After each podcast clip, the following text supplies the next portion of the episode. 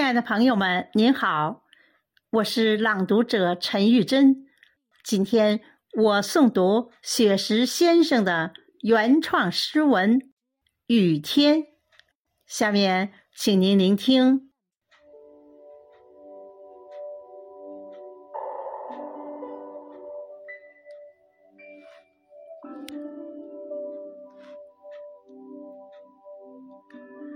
昨天下午的教室，我们正在排练着朗诵节目。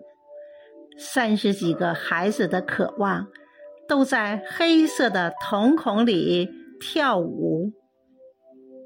温柔的春花经过了雨水，已经在夏季漫舞旋转。那冒充豁达顽皮的傻笑。那装模作样成人的腔调，那潇洒动作蹩脚的表演，那古灵精怪真实的孩童，慢慢摸索才能找到精彩的自己。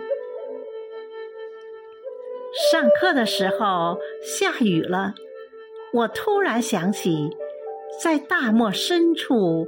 久未喝水的生物，在荒凉高岗；久未喝水的古木，在黄土高坡；久未喝水的禾苗，在褐色梁山；久未喝水的仙树。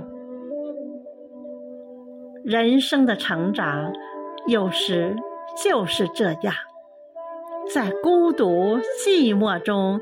思索舞台，在漫漫长夜里思索光明，在安静无声中思索喧闹，在灯红酒绿中思索纯净，在痛苦失去后思索真情。